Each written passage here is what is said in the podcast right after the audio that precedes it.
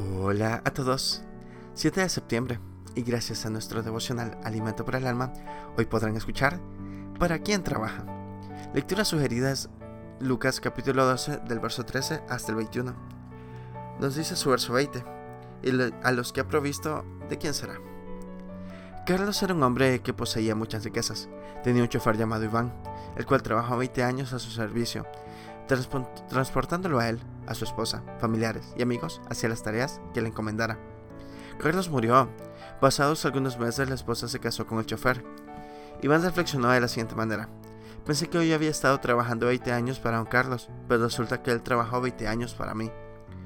Recordamos la parábola de Jesús, relatada en Lucas en el capítulo 12. Y dirá mi alma, alma, muchos bienes tienes guardados para muchos años. Repósate, come, bebe, regocíjate.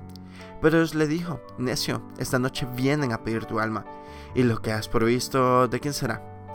Jesús enseñó sobre el engaño de las riquezas. Puede que consideremos el dinero como indispensable para vivir, pero no debemos olvidar que nada trajimos a este mundo y sin duda nada nos podremos llevar. El engaño consiste en creer que es nuestro y que lo podemos dejar a quienes decidamos, pero ¿podemos planear la vida del esposa o de los hijos? Ellos la pueden malgastar como el hijo pródigo comenzó a faltarles. Dios es el protector de los huérfanos y las viudas. Debemos procurar sembrar en sus vidas el temor a Dios. Para que ellos alcancen la sabiduría, es el verdadero y mejor legado que le darán mil generaciones. Sembrar en quienes nos rodean el conocimiento de Dios y la fe en Él, producirá en ellos sabiduría y será mejor herencia que podamos dejar, la cual nunca será arrebatada. Devocional escrito por María Gil Gómez en Colombia.